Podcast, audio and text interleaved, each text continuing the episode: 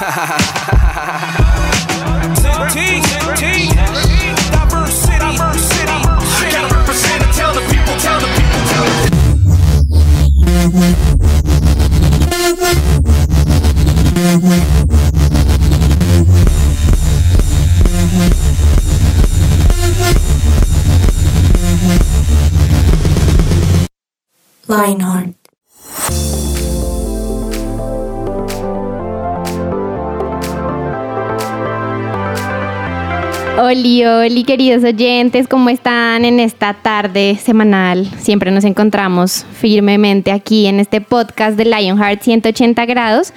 Hoy los saludo muy bien, muy bien, muy feliz porque ya estamos en nuestro flow con Yanni y con Mike, extrañando a nuestro otro compañerito, pero saludos. Mike, y Yanni, ¿cómo se sienten de estar ahora en esta, en esta mesa juntos? Muy bien, muy bien, muy divertido todo. Creo que sigo disfrutando como si fuera la primera vez en mesa con cada uno de ustedes. Es la primera vez. Por eso, Mike, era un Es que- chiste. ah, uy. Perdón, es que vas muy rápido. ¿no? Lo traté de coger en el aire, Pero, no pude. pero ya Mike, ¿viste? Estaba muy asustado en el En el programa anterior. Estaba nervioso, claro. Estaba estamos- Es que nerviosito, ustedes pero son muy bueno. pro, ustedes son muy pro. Yo aquí. ¿Cómo estás, Mike? Bien, Kate, muy contento. Ya, ya, ya me, como que me acomodé. Nada, me Y alegro. Muy bien. Muy contento de estar aquí en la mesa de nuevo. Creo que es muy rico verles la cara a todos. Sí, Eh, es porque antes solo nos ponían una foto del gato, entonces era como, Mm. incómodo. Sí. Solo me hace así. Me da ternura, Mike. Estamos Ternura, acá. como ternura, ¿no? ¿Cuál es la diferencia? Ternura, pobrecita. o ternura, ternura. No sé, es como No sabe, no sabe. Oye, ¿tú tienes hermanos? ¿Tú te criaste con hermanos hombres? No, ¿No? no. Solita. Solita. Sí, No. sí. ¿Tú eres hija O sea, única? no, no, no. Yo Ah, tengo ya. una hermana, le llevo 10 años. Negando la hermana. Pero si estás pensándolo por mi comportamiento, Es es, que siempre estudié con hombres Ah. y trabajo con hombres todo el tiempo. Ya Soy ingeniera ingeniera civil. civil. Igual que mi esposa. Pero estás en obra, o sea, así con el, Sí. el obrero de Papito. ¿no? sí, sí, sí, sí. Ah, Aprendí a defenderme. Ah, claro, claro. Sí, sí, sí siento tu, sí. tu tono rojo de Sí, agresividad. Y, y yo veo en tus ojos miedo. Uy. Aquí se están. Yo no sé por qué siento como cuando lo van a robar a uno, ¿no? O sea, si te siento miedo, o sea, como esa tortura Sí, Pero ¿qué psicológica. pasó con tu ñerito Dos- interior, no, murió en la cruz, murió en la cruz. ya, ya no existe más. Bueno, me encanta porque, como se dan cuenta, vamos generando nuevas relaciones en estas mesas. Ahora yo soy el Sebas de la mesa. Sebas, te estoy vengando. Está, está indicándote. Pero bueno, maravilloso. Entremos en este tema. Y yo quiero empezar con algo divertido. Entonces me van a contar un momento gracioso, vergonzoso de sus vidas. ¿Quién se quiere lanzar al agua? A ver, a ver. Mike, Listo, que le Mike. ponga nivel a esto. Uy, no. Pero lo voy a resumir. Métanse en, el, en Estamos esta en un viaje de trabajo con un compañero. Sí. Entonces teníamos que ir de mm, Cali a Medellín, algo así. Era aquí en las carreteras colombianas. Nos subimos al Expreso Bolivariano y a las tres horas, el viaje duraba como unas seis horas, cinco horas más o menos. y, eh, y el desayuno me cayó re mal. O sea, entonces íbamos, y eso que usted siente el escalofrío Ay, sí, así, empiezan que uno se eriza y uno dice, oh, oh. O sea, un baño. Sí, y entonces, entonces eh, y estábamos en elecciones, eh, como para el primer periodo del presidente Álvaro Uribe, eh, algo así. Entonces las carreteras estaban llenas de retenes. Dios mío. Y resultó que nuestro bus que salía de Cali, en el primer retén iban como siete personas armadas. Entonces cada retén, pues ellos tenían que aclarar. O sea, era como... trágico. Sí, o sea, era como... Y entonces todos, no, yo Y tengo... Mike apenas... Apretando. Sí, o sea... O sea, si te sacaban el arma, baila. Cada retén hacía... No. Sí, claro. O sea, pues bueno, ya, ya ni me acabo ya, pero cada retén era como, y yo sudé frío, sudé frío. Y yo le preguntaba a mi compañero que ya había hecho el viaje, me decía, no, falta como una hora. Falta como una hora, pues claro, el viaje se alargó como a siete horas. Con los En un retén yo ya dije, no Me puedo morí. más. No, entonces, y yo no soy de entrar a un baño así de un bus. Me paro, me voy para atrás y el baño no abría. Esto les va a dar mucha risa. Me le pregunta al, al conductor así pasito, "Eh, señor, disculpe, eh, ¿tiene las llaves del baño? Y me dice esto, con el permiso de la audiencia, me dice, ¿para defecar? Y yo, Duri, claro, todo el buzo yo. Y, y yo sí. Y me dice, Y ahí Mike defecó. no, o sea, fue como yo, sí, señor. Y me dice, No me avergüence. me dice así, me dice, "Mm, está dañado. Y me señala así en el, estábamos parados en la carretera al lado de una montaña y me dice, pero todo eso que usted ve es baño. Todo lo que ve papito ya, todo eso Y después yo, soy yo. Siga, y yo- pues. yo dije, no, o sea, es aquí va a hacerme. Entonces me bajé y era como esos puesticos de carretera, pero como el más horrible así. Y entro yo y le digo a la señorita, señora, ¿tiene baño? Y me dice, sí, siga, vale 200. Entonces yo, sí, sí, sí, chévere. Ah, Y entro y voy a cerrar la puerta y es como puerta de centro comercial de americano que la puerta no se- queda El un vaivén. espacio así. Así. Pero era un baño así. Ah, horrible. Así, o sea, El infierno. horrible, negro, que huele Ay, a todo. no. O sea, pero esa baño ¿Era de, eso de pesadilla, nada? yo me cogí de las paredes. la puerta no tenía, Sí, la haciendo una puerta no tenía, sentadilla. no tenía seguro, era una pita, o sea, una cuerda. Y fui libre. Ay, pobrecito. La logró. Y yo, ah, o sea, señor, Gracias. gracias. Me salvaste. Cuando abre la puerta la señora. ¡Ay, no! Y tú ahí. Y yo. ¡ah! Y me dice, ah, no, eso le vale 500.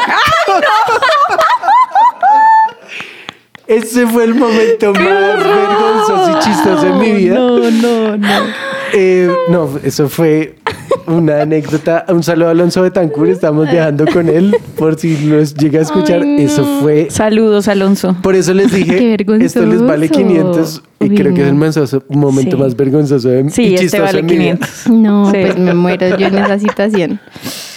Y Yanni, ¿Y yo? ¿tienes Es por que ahí algún...? Sí, tengo varios. Ya ni pero era la que- señora de la tienda. No, yo no vi nada. No, no, no. Es que estoy pensando cómo no boletearme tanto. Adelante, sigue, ya se tío. ya, yo ya me boleteé, o sea. es que este, este es duro. Y es cochino. Bueno, sacarlo. Pero bueno, síganme saludando después de esto. de la misma manera. Cuenta, esto es por cuenta. amor a ustedes. Entonces, imagínense que yo estaba en la universidad Sí. y estaba en una clase a las 7 de la mañana y estaba enfermita del estómago. O sea, tenía así como que uno Lo siente mismo, como... escalofrío. Sudor frío. No, era, era sí, eh, dolor de estómago. Temblor. Dolor. eh. O sea, que te comiste algo muy dañado. Eh, No sé. No sé. Pero estaba esperando a que llegara el profesor y el profesor no llegaba, no llegaba, no llegaba. Y yo ya estaba como de, "Mm, mm, no, necesito salir, necesito Sí. salir. Y tenía la maleta ahí. Y entonces, no, no, no, tranquilo, Mike. Pero no, con tus amigos. Estaba con una amiga, Sí. esperando clase. Y cuando ya se llegó como los 15 minutos que uno espera para... Entonces, yo no. Voy. Mi, mi amiga se llama Jamie, que espero que no me esté escuchando porque ya no sabe esto. Ay, ¿qué le hizo? no, no le hice nada. Entonces yo dejé mi maleta con Jamie, le dije, Ya ya nos vemos. Sí. Me fui corriendo al baño. Estaba muy lleno. Ay, no. Estoy haciendo la, la experiencia un poco resumida. Y entré como pude. Sí. Y eh, bueno, sí. Hiciste lo que tenías que hacer. Digamos que medio alcancé. Sí. ¿Sí? Sí. ¿Me Se no entiendes? alcanzaste a girarte. Me, medio alcancé. O sea. ah, y entonces. En ese momento. Las paredes. después. Las paredes. Ay, no. No, o sea, en la ropa. Claro, ¿no? claro. Entonces, bueno, Uno queda ahí así. como, eh, ok, cuando veo, no había papel. Ay, no. Esto fue hace muchos, muchos años, no volvió a pasar. No había y oro celular. porque no se repita. ¿Y cómo te Pero entonces, no, pues, en resumen, llegué a mi casa sin medias. Con eso les digo todo, ¿sí? Claro. Pero, pues salí Metida en una así, bolsa. Casi que sin dignidad, ¿no? claro. Y entonces, pues mi maleta la tenía mi amiga, Sí. ¿no? Y, y aparte, pues me, me siento sucia, ¿ok? Claro. Entonces, llamé con mi celular a mi amiga como, ¿qué onda? ¿Dónde está? Bájeme la maleta, yo ya me voy. Y ella, bueno. Entonces, como a dos metros de distancia, yo, Eh. ¿qué decía ahí? No se acerque. Deme mi maleta, cogí un taxi, me fui para mi casa. Pero aquí no queda todo. Llegué a mi casa. Sí. Y mi Y papá. el de taxi te cobró la lavada. Ah, no, nadie, No. na- nadie dijo nada. O sea, Nadie no, no, supo. no. Yo solo bajé toda la ventana del taxi. solo por si acaso. Pero entonces llegué a mi casa, mi papá estaba, acababa de salir de bañarse. Sí. Entonces llegué y yo, pues, ni modo de sentarme, ¿no? Claro, claro. Estaba esperando a que mi papá saliera del baño para yo entrar. Entonces yo me quedé como en la sala, paradita, en la mitad de la sala. Como, por favor, sal rápido, por favor. Claro. Y mi papá sale y como, uy, uy, uy, pero aquí como, oiga, esto huele a Sí, sí. popi. y yo, ¿Qué será? no, o sea, esta es la historia ¿Y tú no- familiar. y tú le dijiste todo? ¿Se lo Yo- contaste No, todo? con la mirada, o sea, yo, yo le hice cara de, sí, Soy yo. sí, fui yo, sí. Mi papá, muerte de la risa. coja la toallita, Oye, y se baña. entra al baño. claro. No, mal, mal, mal, mal, mal. Ay, no. No, los compadezco, ya te todo tocó. tiene que ver. No, todo tiene que ver como con cosas en el baño, ¿no? O sea, lo más vergonzoso es como esos momentos así donde uno está tan vulnerable.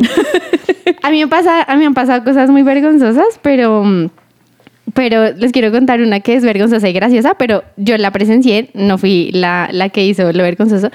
Y es una vez que una, una conocida de la familia estaba embarazadita y ella ya había dado a luz y llegamos a visitarla.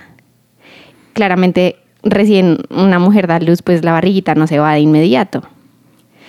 Y mi papá llega y le y, y entramos a saludar, no sé qué. Ay, no, no. sabía que ella había dado a Ay, luz. no. Y se acerca y le dice, ay, ¿cuándo van a hacer el bebé? Le dijo re gorda. y todos así como, cállate que el bebé está ahí en la cuna. Así como que Y el niño vergüenza. así. Y de llorar y lo miro como. Hello. Claro, pues la señora así toda. No. Ya nació, está ahí. O sea, Ay, no. qué vergüenza. Oye, pero nos acordamos. me cae bien. No, ay, sí. O sea, re inocente, pero obviamente fue como, Sí, qué sí, vergüenza porque no te quedaste callado. Pero ahora uno se acuerda y uno se muere. Claro. ¿A risa. ustedes nunca les ha pasado que le dicen a él? A mí me pasó. "Ay, ¿Y cuánto tienes de embarazo? Ay, no está No embarazada. estoy embarazada. Ay, no. Soy gorda. No, no, no, no, no, no, no. Muérete ya. No, sí, no, no, no.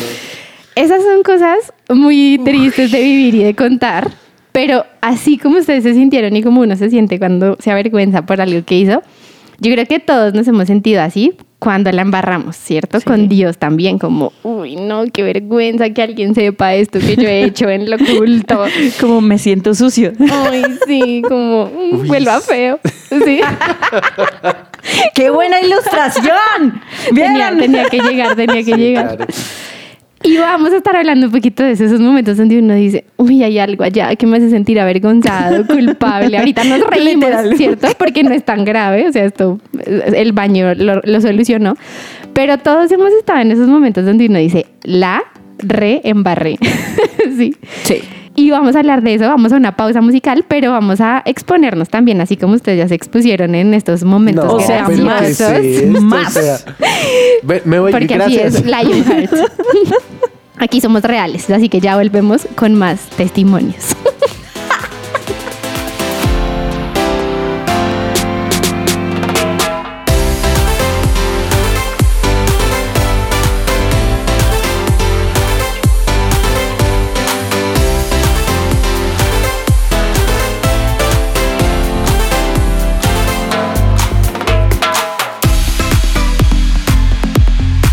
Somos su presencia radio.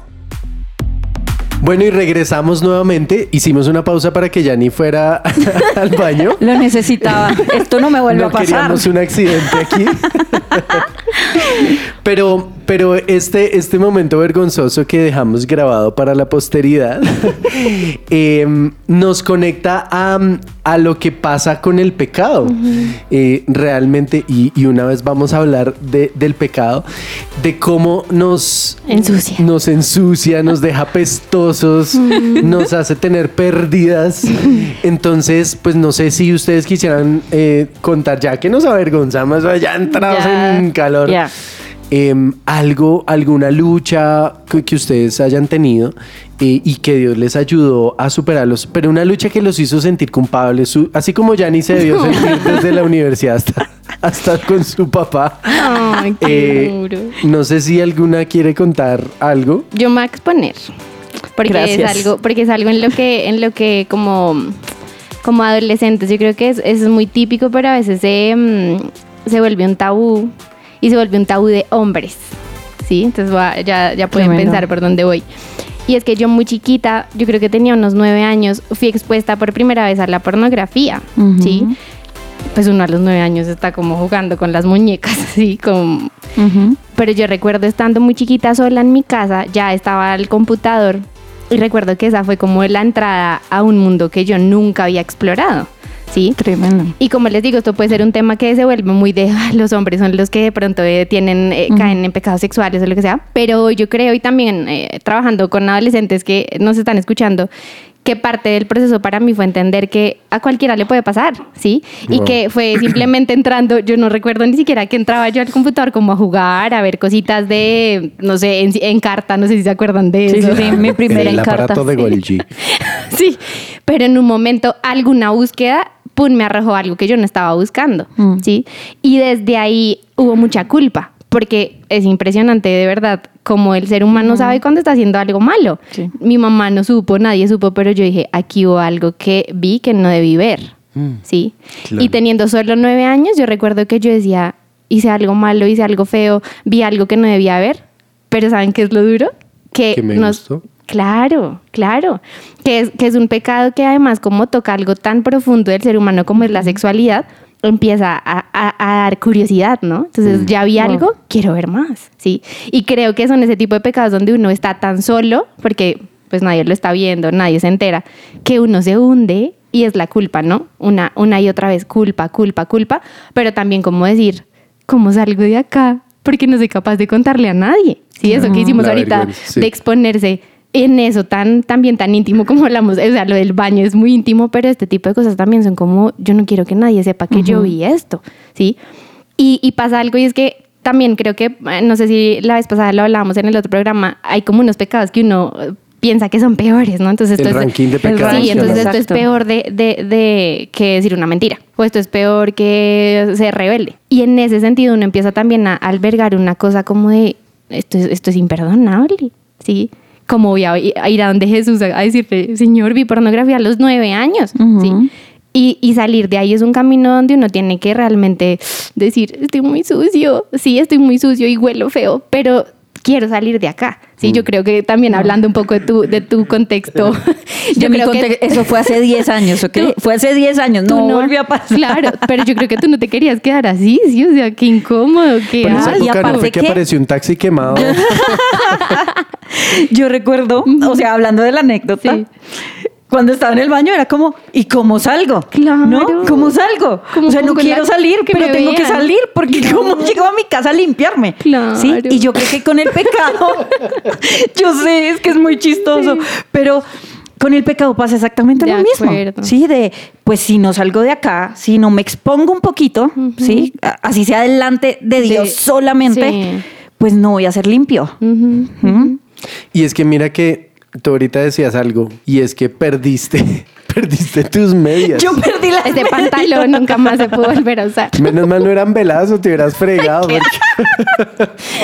Uno como... que se va. O sea, no vamos a poder superar esta anécdota nunca no, más. Ya no te puedo ver a los ojos. Estoy mirando si traes medias puestas. Si me ven sin medias, ya saben qué pasó. Código media rota, podemos hacer una película. Pero lo cierto es que también el pecado lo hace perder a uno tranquilidad, confianza, relación con Dios.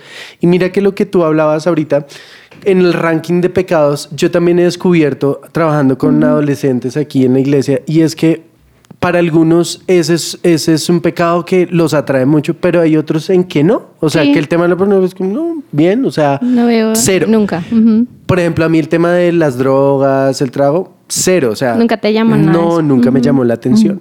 Sí, pero sí me he encontrado con personas que no les atraen otras cosas, pero sí hay cosas como, no sé, eh, otra clase de vicios. Y, y, y el modus operandi del enemigo siempre es igual. Te atrae, te muestra lo más. Sí, sí, sí. Y tan pronto tú la embarras, te dice, Uy, No usted puede es que salir de es acá". una porquería. ¿Sí? Usted es una porquería de lo peor. De y yo, y yo aprendí algo en mis porquerías. y es, pues si no me dio vergüenza hacer esta vaina, pues no me puede dar vergüenza acercarme a Dios. Y pues con vergüenza me, me acerco otra vez, pues con descaro todo, así todo untado. así como Yanni. como arriba. media de Yanni. así.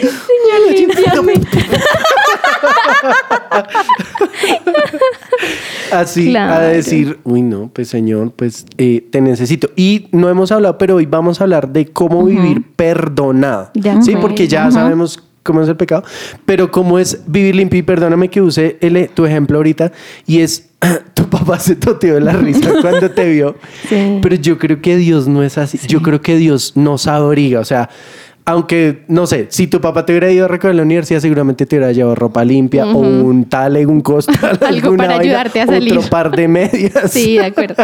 Pero realmente, a diferencia de lo que muchas veces nos ha enseñado, que Dios es el, el tal vez nos escuchan otras personas de otras partes del mundo, en muchas iglesias están acostumbrados a señalar el pecado y a exponer a la gente porque así se mantiene limpia la iglesia. Yo crecí en una iglesia así, donde uno tenía que pararse en la tarima a confesar sus pecados, Dios. fuera el que fuera. Entonces eso era una cosa terrible. Dios no es así. Dios no es así.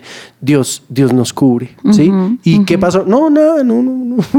O sea, ¿qué pasó? No. Ya lo Fui perdoné. yo. Ya ¿sí? lo perdoné. Cuando llegué el conserje de tu universidad, Jesús estaba ahí. No, fui yo, qué pena, disculpe.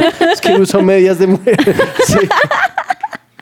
Claro, nos, nos, nos, nos justifican nuestros errores. No, no que Él esté de acuerdo con nuestro pecado, sino como tú dices, ¿no? Su gracia nos cubre, su perdón nos alcanza y dice, esto que hiciste no es grande para mí, para yo limpiarte y para darte otra oportunidad. Que fue un poco lo que en, en la historia que les contaba tan chiquita, yo decía, pero esto es como tan feo que ni mi mamá me va a querer, o sea, una cosa toda horrible. Y recuerdo que cuando mi mamá se dio cuenta, gracias a Dios, ella misma fue como, hija, no pasa nada. Te, te, te Wow. hablo de esto y te explico que ahí no, eso no es verdad, eso no es correcto, sí, pero fue como desde el amor y no desde, ay, este es terrible, qué porquería lo que está viendo, sí, sino realmente cómo llegaste ahí, sí, como también con el, el, el interés genuino de quiero que no estés más en ese lugar, vamos que yo te muestro que hay una forma de salir de ahí. Wow. Y así es Jesús, como tú dices, ¿no? Te perdono, no me acuerdo más. Me encanta que la Biblia dice que, que el Señor se olvida de nuestro pecado y como está lejos del oriente, del occidente, así están nuestros pecados lejos de- del Señor, porque Él no se queda como llevando la lista de el 23 de marzo, ¿sí? Y eso me parece impresionante podérselo decir a nuestros oyentes. El Señor no lleva una cuenta de tu pecado y está presto, dispuesto a recibirte. Hay algo que dice la Biblia, seguro que está en la Biblia, yo lo leí, pero, pero no me acuerdo mismo. de la dirección. Sí. Pero eh, que Él está a favor nuestro. ¿sí? Wow. y, y eso a mí me, me revoluciona la cabeza porque es como yo soy culpable. O sea, efectivamente yo fui la que la embarré el baño, ¿sí? Yo, yo lo hice, pero Dios está a favor mío para que yo salga de ahí, Claro. ¿sí? No está como de, pues límpielo a ver, ¿sí? Sino- sola. Sino yo te ayudo. Y es yo que estoy a tu solemos, favor. solemos creer que Dios se comporta como nuestros papás. Ahora, no es por caerle a los papás, sino que es nuestro espejo retrovisor de autoridad. Entonces, si nos dieron juguete, pues eh, venteado, pues entonces Dios nos va a dar juguete venteado. Y, y yo creo que, que Dios tiene el equilibrio perfecto en la cruz entre, entre la justicia y la misericordia. ¿sí? En la, eh, como dice el pastor Andrés Corzón, en la cruz se besaron la justicia y la misericordia. O sea, porque no puede haber solo, solo misericordia y, ay, no, no pasó Ay, nada. sí. Pero, y no puede ser solo justicia. Entonces yo creo que ese equilibrio es lo que nos hace vivir perdonados. De acuerdo. Y es, es, es esa paz de, de saber, uf, yo, que, yo creo que fue la paz de Yanni, qué pena usarte de, de- Ya, ya. para rayos, pero de bañarte cuando tú saliste Sí. limpia y como... Ay, qué ya, descanso. Uy, qué descanso, sí. Ya, pues, Dios se encarga de lavar la ropa, todo. O de Y- botarla. Pero mira lo curioso y es que todos aquí en la mesa reconocemos el mismo modus operandi. Entonces, cuando uno está en ese momento, porque cuando uno está en ese momento en que estás metido hasta las orejas, siempre el pensamiento es, usted es una porquería, usted es el Es único que hace eso, Sí, nunca va a salir. Y no es cierto, o sea, todos hemos pasado por ahí y todos hemos salido. Entonces, vamos a una pausa musical y ya volvemos.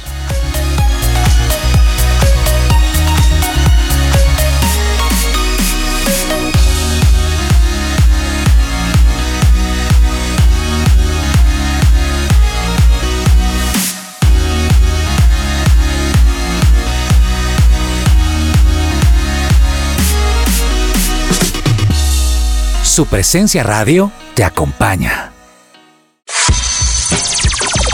Lo que Dios tiene Para ti.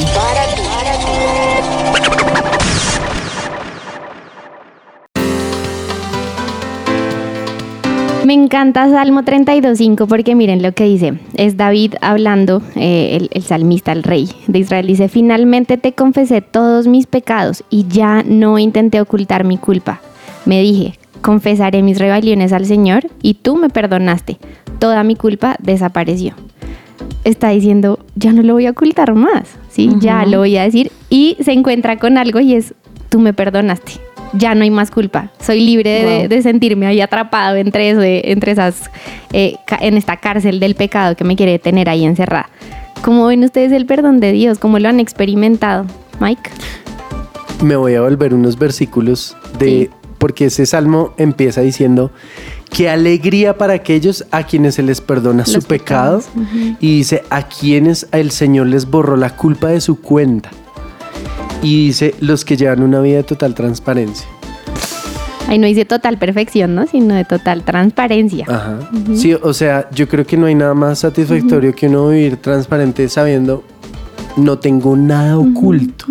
Porque creo que estamos en un momento en que todo, todo el mundo tiene como una doble vida, ¿no? Sí, una fachada. un- A mí, a mí me pareció curioso que, por ejemplo, mi esposa coge mi teléfono y, y es de huellita y allá la huellita le abre. Y la vez pasada cogió mi teléfono en un sitio y la miraron como... "Ay, Lo está... y no, pero, o sea, tiene acceso. Y yo, está pues, controlando. yo no tengo nada. Y, y bueno, yo, la mi huella ya no sirve en el teléfono de ella. Clavo. Ah. que estás ocultando. Pero, pero sí, o sea, yo no tengo nada que ocultarle a mi esposo, Me no tengo ningún Juan mecánico, no, o sea, que se llama Pedro. No, pero, pero lo cierto es que esa transparencia y el vivir como uf, al día es como quitarse una bicicleta encima así pesada. Uy, no, qué delicia. O sea, yo creo que el perdón de Dios da paz. No sé Alivia, qué piensa alivia. Es, es libertad también, ¿no? Porque creo que es, es muy distinto uno vivir con el miedo permanente a ser expuesto Uy, sí, horrible. Sí. a vivir con la libertad de ser quien es. Sí, de pues al final si Dios conoce cuando la he embarrado, pues el mundo también puede conocer quién soy yo y no pasa nada, porque Dios me acepta y me ama así como estoy hoy. Que me ayuda así a ser mejor, que me ayuda a hacer las cosas mejor eh, y a no embarrarla tanto, pero me ama así. Y esto, todo lo que soy, es suficiente para él, pues ya el resto no importa. ¿sí? Ese- eso para mí se traduce en libertad. Y me encanta porque muchas veces cuando hablamos del el perdón de, de Dios y, y hay una palabra ahí que va de la mano es la gracia. Sí, que es inmerecido. Sí, no es porque seamos buenos, no es porque seamos. No lo merezcamos. Sí, me merezco que Dios me perdone. No, no te lo mereces. ni yo ni nadie se merece la obra de Jesús en la cruz, pero por gracia, por misericordia, el Señor dijo: Voy a tomar el lugar que le corresponde a Yanni, a Michael y a todos los que nos escuchan en la cruz, porque la, la Biblia lo dice, ¿no? La paga del pecado es muerte, pero Jesús tomó nuestro lugar y por gracia podemos acercarnos confiadamente y recibir la ayuda que necesitamos para salir del pecado con el que estemos luchando. ¿Cuál pueden ser esos pecados con los que podrían estar luchando nuestros oyentes, Mike? ¿Tú qué dirías? Yanni. Yo, yo recuerdo Sí. cuando era adolescente que mi pecado favorito era la depresión. Y ya les voy a explicar por qué pecado. Sí. Y es que de verdad me gustaba sentirme triste. Entonces, cuando yo me sentía triste, ponía música que yo sabía que me llevaba a deprimirme. Cuando yo tenía conversaciones con amigos, entonces yo de decía como, no, esto es lo peor, va a pasar lo peor, eh, no sé. eh, en mil razones de no, no voy a poder estudiar en la universidad, de, bueno, buscaba todas las razones para seguirme sintiendo triste. Y aparte, pues eso genera mucha tensión de las personas. Entonces habían personas que estaban pendientes de mí porque yo me sentía triste. Claro, recibías atención además.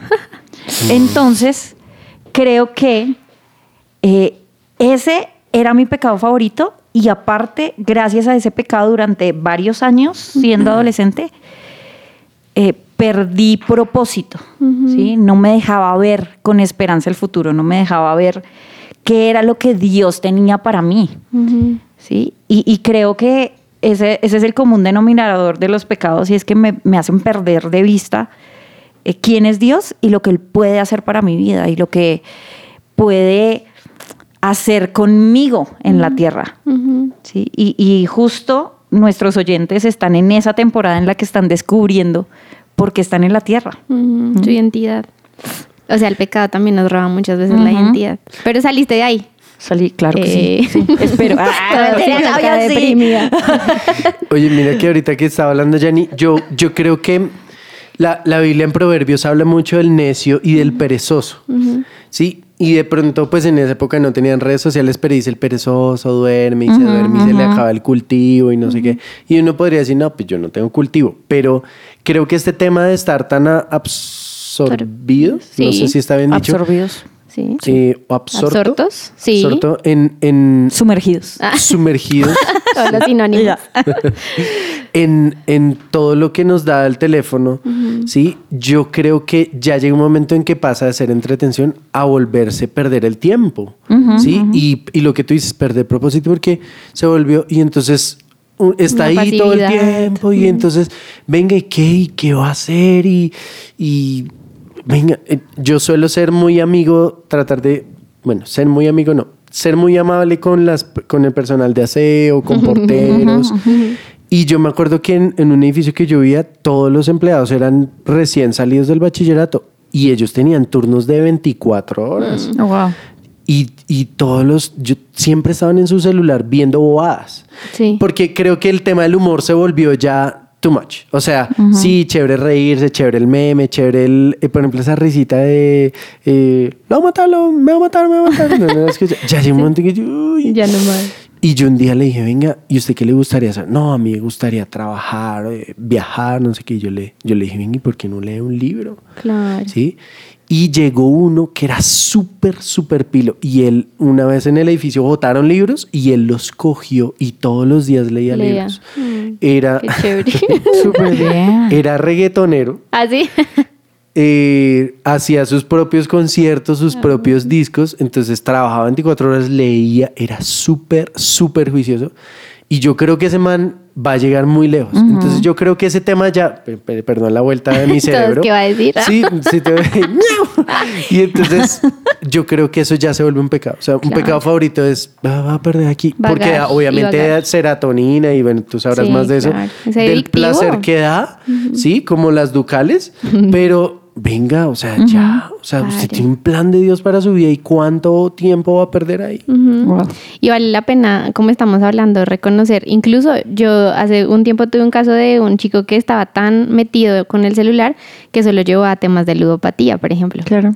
Entonces ahí, eh, esas cosas que nos atan, acérquense confiadamente, miren lo que dice Isaías 53, 5 al 6. Ah, No, ya ni lo quería leer porque le gustó. Sí. yo, yo te vi la cara de uy, Sí, Isaías. es que yo, yo me lo sé en Reina Valera. No importa, Dile, dilo, dilo, dilo. Dale, tía. Creo que es ese, creo que Sí, es sí, ese sí. si no me corrigen. A ver. Más él molido fue por nuestros pecados. No, ese no ¿Verdad? es. Ah, sí, fue, sí, es. Más él herido fue por nuestros pecados.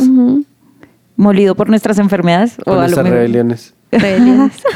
Ya no me lo sé. léalo, léalo. El castigo de nuestra paz fue sobre él y por su llaga fuimos nosotros curados. Ajá. Entonces creo que al final esa libertad y esa paz que podemos experimentar pues la pagó Jesús. Sí, la pagó Jesús y fue un sacrificio demasiado alto para que viviéramos en libertad y para que viviéramos tranquilos, sin perder de vista el propósito y el llamado que Dios nos hizo. De acuerdo.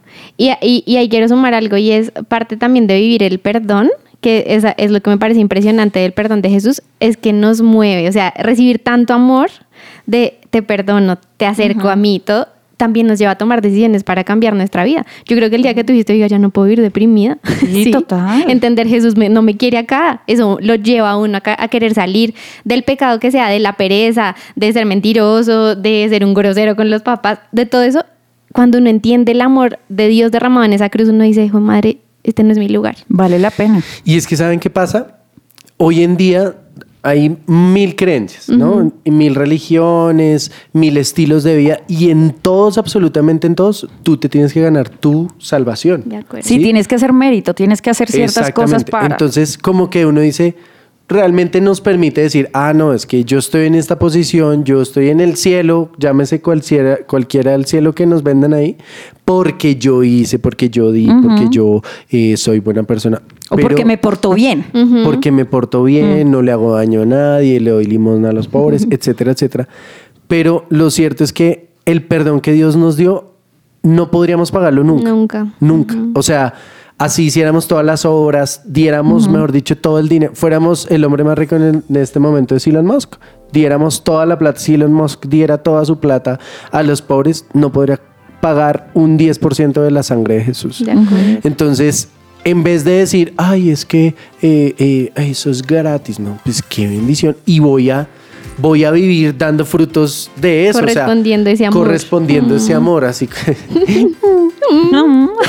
Es- es- es- estoy ahí, ahí tierna. Sí, tierna, tierna, haciendo caritas tiernas. Yanni, ¿qué vas a decir? Que también creo que eso es una fiel muestra de que no estamos solos en esto, ¿no? A mí me encanta pensar ese Dios diciendo, no estás solo en esto, yo estoy contigo. O sea, cuando yo estaba puerca en el baño, Ahí estaba. Jesús estaba ahí conmigo, a lo mejor riéndose conmigo. yo creo que Sí. tapándose la nariz. Ah. Pero riéndose.